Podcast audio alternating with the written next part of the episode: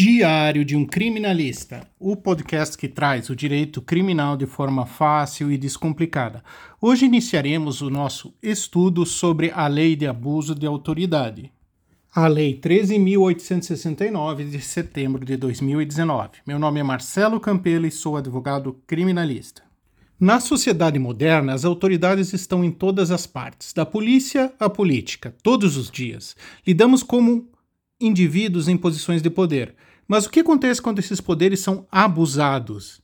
Entre as leis projetadas para combater esse problema, a Lei de Abuso da Autoridade se destaca como uma fonte de proteção do direito dos cidadãos. Entendê-la é fundamental para assegurar a sua liberdade, bem como a capacidade de reconhecer e se defender de abuso de poder. Vamos abordar alguns pontos chaves da lei, os crimes que ela caracteriza. Abuso de autoridade ocorre quando uma autoridade, no exercício de seu cargo ou função, age de maneira a exceder ou desviar o poder que lhe é legalmente concedido.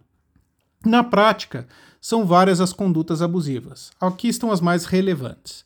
Obter prova, provas por meio ilícitos, isso inclui tudo, desde a realização de buscas sem um mandado adequado até a coerção e confissões decretar a prisão sem observação das formalidades legais ou, em, ou suas condições, não respeitar o direito do indivíduo ao prendê-lo ou prendê-lo sem motivo suficiente é considerado um abuso de autoridade.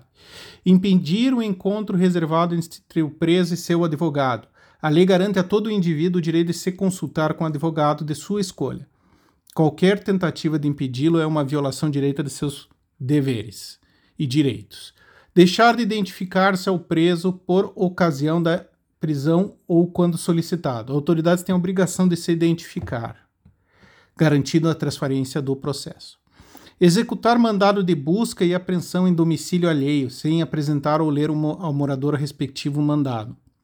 Mais uma vez, a transparência e o respeito aos indivíduos são fundamentais. Assim, de forma bem resumida, quais são os crimes? Decretação de prisão ilegal, decretar condução coercitiva, deixar de comunicar uma prisão, constranger o preso ou detento, constranger a depor sob ameaça, constranger a vítima a procedimento desnecessário, deixar de se identificar a autoridade, submeter o preso a interrogatório em horário não permitido, impedir a entrevista com o advogado ou acesso aos autos, prender ambos os sexos no mesmo local, sem a separação por gênero, violar o domicílio, inovar ardilosamente no processo, proceder à investigação sem justificativa, negar o acesso do advogado à parte aos autos de processo.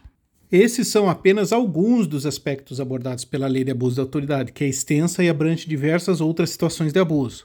As sanções para essas condutas podem variar, desde multas, perder carga até a prisão. A lei de abuso de autoridade é uma ferramenta poderosa para limitar o excesso de poder e proteger nossos direitos. Por isso, é importante conhecer a lei e se posicionar contra passíveis abusos.